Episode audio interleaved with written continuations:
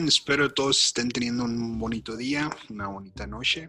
Este es el podcast de Comunidad del Limen. Sean todos bienvenidos. Mi nombre es Pedro Ramos, soy pastor organizador de, de esta comunidad y me está acompañando. Voy a dejar que se presente el sol. Tashi, buenas noches, buenos días, mucho gusto. este es el programa del, del, día de la fecha, diría, diría Dante Gebel. Hace rato eh, habíamos estado platicando sobre los talentos, no en el podcast, pero pláticas ahí en común. Y ese fue el, tema de uno de los servicios más recientes que tuvimos. Entonces queríamos elaborar un poco más sobre eso. ¿Qué te acuerdas de la parábola de los talentos, Tashi? Eh, recuerdo que eran tres personas, ¿no? Que se le dio diferente ca cantidad de talentos a cada uno. Dos de ellos los trabajaron y los multiplicaron y uno de ellos tuvo miedo y lo conservó y al regresar la persona, eh, pues no sé si dueña de los talentos, pues se lo regresó, que le dijo, tuve miedo y pues para no, para no regarla, pues hice lo necesario para conservarlo y aquí está, ¿no? No perdiste, no perdiste nada, aquí está lo que es tuyo. Correcto. Eh, bueno, tú ya lo dijiste bien, Tashi, eh, pero vamos a, a, parafraseando un poco más lo que dice la escritura. Jesús cuenta esta parábola, y siempre que cuenta una parábola, siempre o casi siempre, y para mí esta parte es, es clave siempre. Jesús dice, el reino de Dios se parece a esto. Ajá. ¿No? Entonces ahí es, es clave, pues ya. Claro. O sea, el reino de Dios se parece a esto que te voy a contar. Entonces ya dice, es un hombre rico que le deja el changarro encargado a tres empleados. Uh -huh. Y a uno le da cinco mil, le da cinco talentos, a otro le da dos talentos y a, al último le da un talento. Y los dos primeros invierten esos talentos y, regresan el doble de lo que él dio. O sea, el primero le da 10, el segundo le da 4. Y el último le regresa uno, ¿no? Lo, lo esconde y le regresa, le regresa el uno. Pero la cosa es que cuando regresa el patrón, felicita a los que arriesgaron, a los que jugaron básicamente con los talentos que les dejó. Uh -huh. El que le dejó uno, lo, no, le, le da una, lo reprime muy severamente. Le dice, quítenle lo que tiene, dice, no, eso es lo más grave, le dice, quítale Ajá. lo que tiene y, y dénselo y de... al que tiene más. Ajá. ¿Qué, qué, qué reino de Dios es ese, Vitesh? bueno. Y, y, y, todavía encima de eso dice, porque algo así como el que hasta lo que no tiene se le va a quitar, pues. Ajá. Bueno, básicamente así es como me recuerdo la, la escritura, sin tener que ir a, directamente al, al, al texto. La traducción de la Reina Valera. ¿De qué reino de Dios nos está hablando aquí Jesús? Yo nunca lo había visualizado desde la perspectiva del pobre. Yo creo que la perspectiva desde la que uno analiza tiene mucho que ver para, para la interpretación, ¿no? Porque, de, porque desde el momento, cuando, te está, cuando estábamos hablando del texto, desde el momento en que me dijiste, visualízalo desde la perspectiva del pobre, pues eso cambia todo, absolutamente. Pero sí, para entender que, eh, tratar de entender qué quiso decir Jesús, pues, porque estaba hablando del reino de Dios, o sea, no estaba hablando de lo que, de lo que vivimos en la tierra, o los abusos que hay en la tierra, ¿no? Porque dijo el reino de Dios se parece a esto. Pues. O sea, ¿cuál es la analogía ahí? Eh, vamos a hablar primero de los talentos. Un talento era una medida de peso. Nosotros utilizamos la palabra talento para describir la habilidad que tiene una persona para hacer, no sé, ¿no? Alguien canta bonito y decimos, vamos, oh, tiene un talento. Ajá. Alguien es muy bueno para hacer tortillas y no, tiene un talento para la cocina. Que eso tiene su, su lado, eh, ¿no? De una sociedad que se fija mucho sobre, que le da mucho valor a, a, a a las habilidades Ajá. de las personas, ¿no? Y, y inmediatamente queremos monetizar, queremos, ¿no? Eh, Darle un valor monetario a esas habilidades. Ajá. Este, y las redes sociales últimamente han facilitado eso, ¿no? Todo el mundo quiere hacer su, su canal de YouTube y, y mostrar su talento y, y- Y hay, y hay otros que sin tener talento aquí estamos. sí, sin canal de YouTube todavía, pero Y sin canal de YouTube. La cosa es que el talento no era una habilidad, el talento era una medida de peso. Y un solo talento ya era algo muy pesado. Entonces, al que le dieron cinco talentos, haz de cuenta que le dieron cinco cubetas llenas de, de oro, ¿no? Ujú. y al que le dieron dos, igual. Es algo muy pesado. O sea, un solo talento era algo muy pesado. Entonces, un solo talento en realidad era mucho, mucho que administrar, mucho que dar. Dos talentos era algo ya exagerado. Cinco talentos era... Jesús utiliza mucho en sus parábolas la hipérbola, pues exagerar algo que te cause un shock para, para que entiendas algo, pues, ¿no? Ajá. Entonces, vamos a empezar por ahí. Eso era el talento. Una medida de peso y un solo talento era sumamente pesado. Entonces, la otra cosa que me parece interesante aquí es lo que se conoce como el retraso de... ¿Te acuerdas de una banda que se llamaba Parusia? No me acuerdo. ¿No te acuerdas de Parusia? Ah, parousia. Sí, sí, sí, sí, sí. Ok. ¿Te acuerdas qué significa Parusia? No, no me acuerdo. Oh. Oh, ¿Cómo vamos a avanzar así en la plática? No, pero cuando, pero cuando dijiste parousia me acordé del grupo. O sea, me acuerdo que existieron, pues, o que existen. No sé si todavía, pero sí me acuerdo haber escuchado parousia. Pero no sé qué significa. Parusia significa la segunda venida, Ujú. ¿no? Y, y eso es algo que le encanta a la iglesia evangélica, ¿no? Sí. Cristo viene pronto, entonces tienes que, tienes que ponerte a cuentas. Entonces, Ahí, nos hablamos, dijo Jesús, yo creo. Yo te hablo. Pero eh, para el Evangelio de Mateo existe esta enseñanza que se llama el retraso de la parusia. The delay of the Ujú. parousia, dicen en inglés. Ujú, Que es que el primer evangelio que se escribe es Marcos. Y, y- y- y en el Evangelio de Marcos hay una urgencia, ¿no? Es- es- Marcos ni siquiera te cuenta el nacimiento de Jesús. Marcos empieza diciéndote, esta es la buena nueva del- de Jesús, el Hijo de Dios. Y ¡pum! Te cuenta el- su, su Evangelio, ¿no? Y es el más cortito. Ese es el primer Evangelio que se escribe y hay este sentido de urgencia de, de que Cristo viene pronto o sea, Cristo está a la vuelta de la esquina, entonces tienes que, tienes que poner en orden todos tus, Ajá. tus senderos, tu vida, ¿no? Etcétera. Pero Jesús no llega. O sea, pasa esa generación y Jesús no regresa, pero ahí están todavía estas comunidades cristianas. Entonces, ¿cómo, digamos, recontar de nuevo la, el Evangelio de Jesús, la historia de Jesús, pero en este contexto en donde, pues Jesús no, no regresó inmediatamente? Ajá. O sea, esta generación pasó y no lo vimos. Entonces, ¿cómo es relevante el mensaje de Jesús si, si todavía no regresa? Entonces, hay que tener, o sea, por poner en contexto esta parábola, hay que tener presente esta cuestión de, del retraso de la parusia, del retraso de la segunda venida de Jesús. Hay No, que tener en contexto el retraso del regreso de Jesús De la segunda para venida. darle, para darle un contexto a la parábola de los talentos. Sí, a mí me parece importante porque ahí está, ahí yo veo la clave de la enseñanza de la parábola. A ver. Ah, ok, bueno. Porque, lo dices porque la parábola dice que el Señor se fue lejos y luego regresó. Alábale al que vive!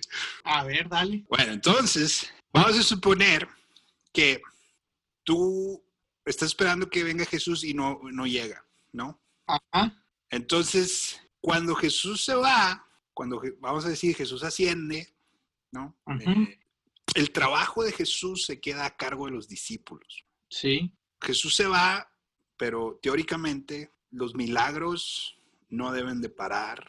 O sea, el seguir transformando el mundo. La labor, pues, la labor de Jesús. No debe de parar porque se queda la iglesia.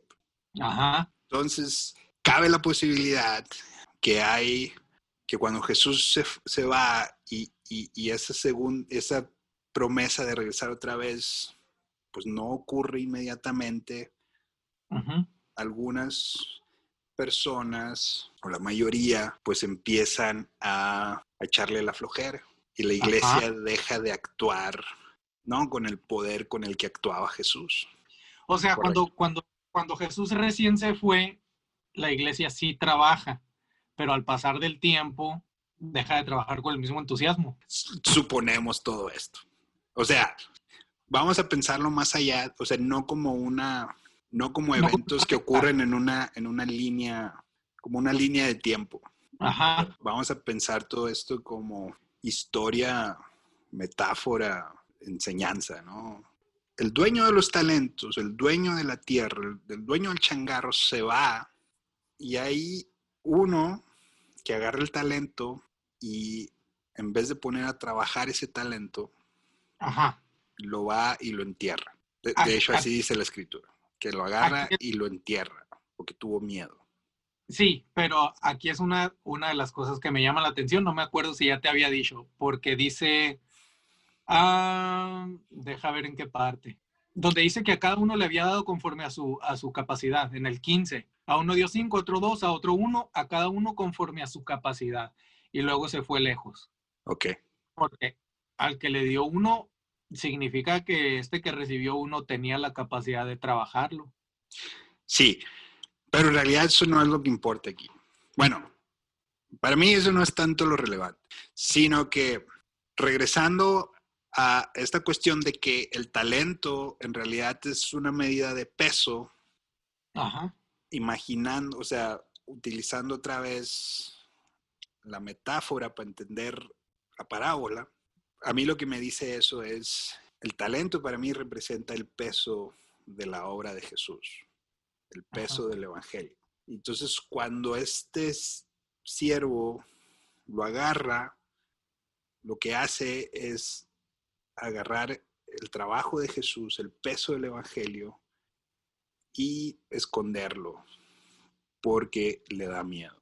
¿Tú crees que la molestia del Señor de este señor del, de la parábola fue que fue que el talento fuera escondido, no tanto que no fuera multiplicado, sino que fuera escondido.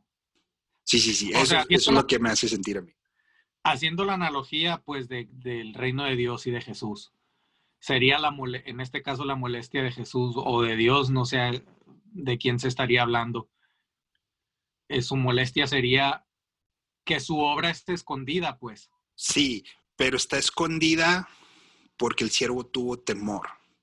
Y el asunto aquí es que en donde hay temor, no hay fe. Y el trabajo de Dios se tiene que hacer con fe y no con temor. Sí, sí, sí, sí, pero también el texto dice que este, esta persona que enterró, lo enterró o sea, su temor se debía a que el Señor era, pues era muy duro, era muy riguroso. Entonces, hasta cierto punto, e, ese temor tenía razón de ser, ¿no? O sea, tenía una raíz, no era nomás porque sí. Y la cosa aquí es que lo que dicen ahí en el texto, en la parábola, lo que el Señor le dice al, al siervo este es, le dice, Señor, escondí el talento que me diste porque tuve miedo, le dice. Porque yo sé que tú, no, dice, cosechas donde no siembras y recoges donde no sembraste, etc. Entonces lo que le está diciendo es, lo que, lo, que, lo que realmente el siervo está reflejando es que no conoce a su Señor. Porque el, el, el, el dueño, el changarro, le dice, y si sabes que soy así, ¿por qué tú no lo hiciste? Y por eso es. que digo, donde hay miedo, no hay fe. Y donde hay miedo es porque no conoces quién está. O cuando dices que no conoces, te refieres a, a conocer en base a experiencia y no a teoría, porque este señor en teoría sabía que, que el jefe este... Exacto. Es todo eso. En teoría, pero no... Es experiencia y es teoría. ¿No? La fe sin obras es muerta, dicen por ahí. Sí. O sea, no puedes decir que tienes fe sin actuar, pues. Así es. ¿No? O sea, si, si, si tienes fe, pues entonces actúas en fe. Claro. Sin miedo. Pero no se puede decir. o sea, la fe no funciona en la teoría, pues, simplemente. Y los que actúan con miedo, porque hay gente que actúa con miedo y dice, pero voy a actuar aunque tengo miedo. Yo creo que en nuestra humanidad es normal tener miedo. Eh, es normal porque no conoces, pues. O sea, claro. nos causa temor las decisiones que tomemos. Pero cuando el miedo te paraliza de no hacer algo, está, está disminuyendo tu vida. Dice el teólogo Gustavo Gutiérrez que la palabra, parábola de los talentos nos enseña que una vida cristiana basada en el temor, en el egoísmo y en la autoprotección no es una vida que le agrade a Dios.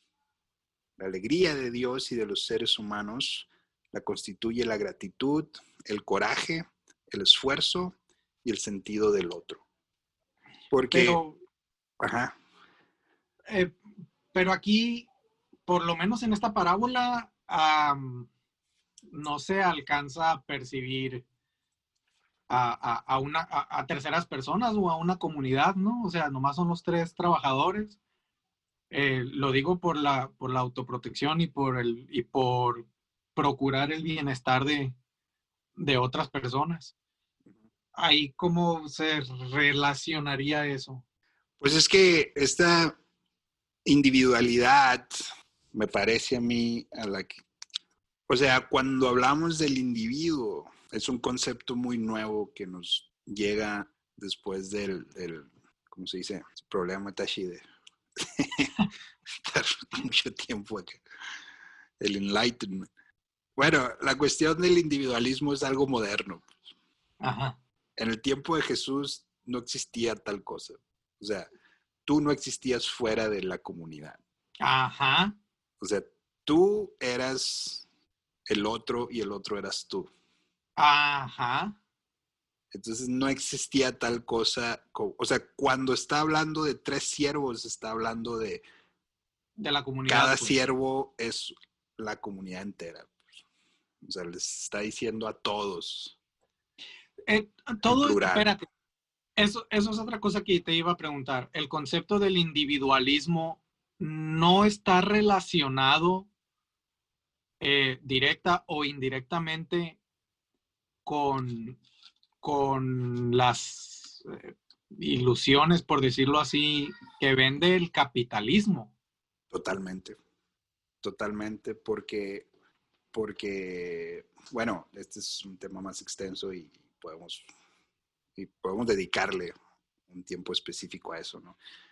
Pero, pero sí, pues el, logro del capitalismo es esa falsa idea, en mi opinión. Greta, Greta Thunberg, en, cuando habló a las Naciones Unidas, lo dijo de una manera muy elocuente ¿no? y, profética, en, mi opinión. Dijo, esas ilusiones de que, de que, de que hay una riqueza inagotable en el mundo, ¿no? Y, un individuo, si se esfuerza y, y, trabaja duro y es disciplinado, etcétera, puede lograr lo que sea. Es, para mí es una idea falsa. nadie puede hacer nada por sí solo. Hay una comunidad que, te apoya, que te, que te ayuda. Ajá. y hay historias, ¿no? De, éxito de individuos que, lo han hecho, etcétera. Pero son anécdotas de, individuos. Hay una representante aquí en Estados Unidos que se llama Alejandro Casio Cortés y en una entrevista eh, estaban hablando de economía, le, le, preguntaron, no, le hicieron alguna pregunta de cómo alguien puede llegar a ser, se puede convertir en un billonario, eh, multimillonario, pues, billionaire dicen en inglés. Y su respuesta me pareció igual, ¿no? Bien impactante. Dijo, nadie gana un, billón de dólares. Te, te robas un billón de dólares. O sea, una riqueza exagerada significa el empobrecimiento de... tiene que estar ligado a algo inmoral, pues. Exactamente. Porque que un individuo acumule tanta riqueza es solamente porque le ha robado el recurso. El, esfuerzo, es el esfuerzo del trabajo de un montón de empleados. Pues. Ajá. Entonces, es esta idea falsa de, del capitalismo de que, no, de que tenemos vidas individuales. Pues. No, agarramos aquí un, un, agarramos rumbo y empezamos a hablar de finanzas y economía, porque aparentemente de eso es de lo que se trata la parábola. Pero en realidad yo, yo creo que, y muchos académicos en el Nuevo Testamento, o sea, dicen, esta parábola no habla de dinero. Ajá. Habla de generosidad, habla de coraje, habla de fe y la contraparte, de qué pasa cuando se actúa con temor, cuando se actúa egoístamente. Porque eso es lo que refleja el, siervo este, ¿no? O sea, él está queriendo salvar su vida, protegerse él y, no y no avanzar. Mateo. El, reino, porque vamos a regresar a esto, pues, o sea, es el reino de Dios es algo así. Aquellos que son arrojados, que tienen fe, que se avientan y hacen que el reino de Dios avance. Y está aquellos que tienen temor y el, peso, el encargo que se les ha dejado, prefieren preservar su vida y lo esconden, ¿no? Y, este es el egoísmo, pues, que el reino de Dios mejora la vida de, de todos. O sea, hay vida en abundancia, pues, ¿no? Sí, y, y, si, y, si, y si lo que tú escoges, si lo que tú decides hacer, en vez de hacer que avance el reino de Dios, es esconder ese talento, entonces estás contribuyendo a la opresión de, porque el reino de Dios es liberación, pues. Y el reino de Dios no avanza, la opresión avanza. Y por eso el Señor se enoja tanto. Aquí hay otra cosa interesante. O sea, piensa, vamos a imaginarnos en el talento como el reino de Dios. O sea, el talento representa el llamado de Dios para la iglesia, de predicar la buena nueva. Vamos a decir, el, talento es el evangelio y Dios te lo dejó para que lo multipliques. El evangelio, la buena nueva de Jesús, es un regalo al mundo, es un regalo a tu vida, es salvación, es liberación, es sanidad, o sea, representa el reino de Dios, ¿no? Entonces, la respuesta natural tendría que ser agarrar esa riqueza y compartirla para que otros experimenten, ¿no? Eso, o sea, la respuesta natural tendría que ser agradecimiento porque se te está dando algo que no pediste, por lo cual no trabajaste, o sea, nomás te lo dieron, pues es, la gracia, ¿no? Pero al siervo este, ese regalo de Dios, le representa una carga. Ajá. Y en vez de compartirlo, o sea, este regalo, esta gracia que, Dios le, le, da en sus manos, mm. o sea, le representa algo oneroso, algo... Preocupación. Preocupación, estrés, y lo esconde. Ahora, ¿a qué se refiere? Porque ya después eh, le dice el, el señor, bueno, pues si tuviste miedo, por lo menos hubieras metido al banco o se le hubieras dado, le hubieras dado mi dinero a los banqueros y ya cuando yo regresara lo iba a cobrar con, con un poquito de interés. como, como por lo menos hubieras hecho eso, ¿no? Exacto. O sea, hubieras hecho el mínimo. Lo curioso es que este que recibió un talento también era siervo de ese señor. O sea, sí, viéndola por ese lado, pues sí tenía e, experiencia, ¿no? Porque era siervo del, del Señor. O sea, no era una persona nueva. Mm, bueno, así de, de pronto yo te diría, no creo que haya tenido esas experiencias porque le dejó uno, le dio un talento porque esa era su capacidad. A lo mejor era el primero que le daba. Pues. Ah, pues puede ser. ¿No? ¿Y qué hizo con ese? Nada. Entonces dijo, ¿saben qué? Quítenle ese y dénselo al que tiene cinco porque este sí sabe qué onda. Tiene el know-how. qué con los conceptos. know-how. Hay un autor que se llama Leo Buscaglia y él escribe en cuestiones del amor y, así, ¿no? Pero tiene una, una frase que me llamó mucho la atención que dice, amar es arriesgarse a que no te quieran. Esperar es arriesgarse a sentir dolor. Intentar es arriesgarse a fracasar. Pero hay que arriesgarse. Porque lo más peligroso en esta vida es no arriesgar nada. Cuando uno está entre la línea ahí de la, de la incertidumbre, pues ya no es la misma, ¿no? Como, como decir una frase o exponer una teoría, ya estar en la experiencia estar sufriendo el dolor, estar en, el, en el sufrimiento de la incertidumbre, pues ya es diferente. Llega el momento en que uno a lo mejor trataría de, buscar ah, en lo que esté al alcance, pues seguridad, ¿no?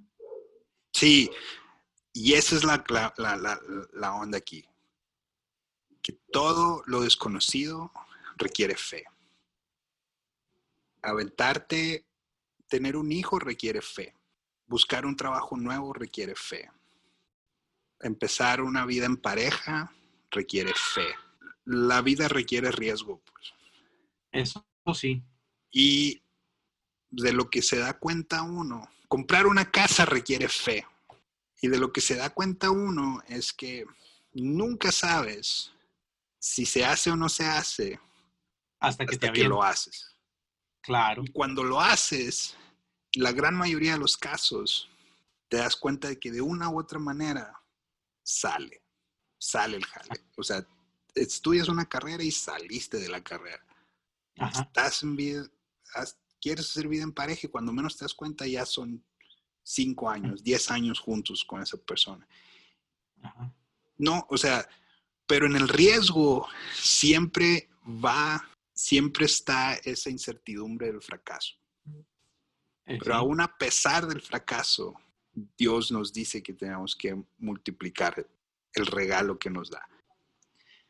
Pues sí. Y en conclusión. En conclusión, pues tú qué concluyes? Eh, no sé, mm, me parece, no sé si, si abusivo desconsiderar a esta persona y el miedo que tuvo. No abusivo, pero creo que también debería, debería ser un aspecto a considerar el hecho de que haya tenido miedo, ya sea por lo desconocido, ya sea por la falta de experiencia. Pero el punto es que, a, a lo menos a lo que el texto dice, el texto no muestra que este siervo haya tenido una, una mala fe, pues que haya tenido una mala intención con el hecho de no multiplicar eh, el talento. Está bien, pues vamos a darle gracias a este muchacho. vamos a decir, Señor, o sea, hay que corregir el evangelio. Vamos a ofrecerle gracias, pues, porque vamos a decir. al fin, bueno, me, me, llama la atención, me, me parece curioso porque generalmente dime si me equivoco, pero generalmente en las en los relatos de Jesús, eh, generalmente a quien se considera es al oprimido, ¿no? Al temeroso, al, al desprotegido. Al pobre espíritu. y en esta ocasión no, en esta ocasión al temeroso es al que se castiga. Yo concluí esto cuando tuvimos la reunión de, con Comunidad Limen, que como saben, Comunidad Limen es un grupo de líderes latinex y cultivar y compartir una fe que es incluyente, en donde todos somos bienvenidos, todos somos amados y aceptados, aceptados tal cual somos.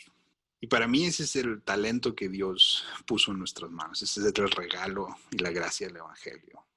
Decirte, decirle a alguien, Dios te ama tal cual eres. La persona que eres, la persona que Dios te creó.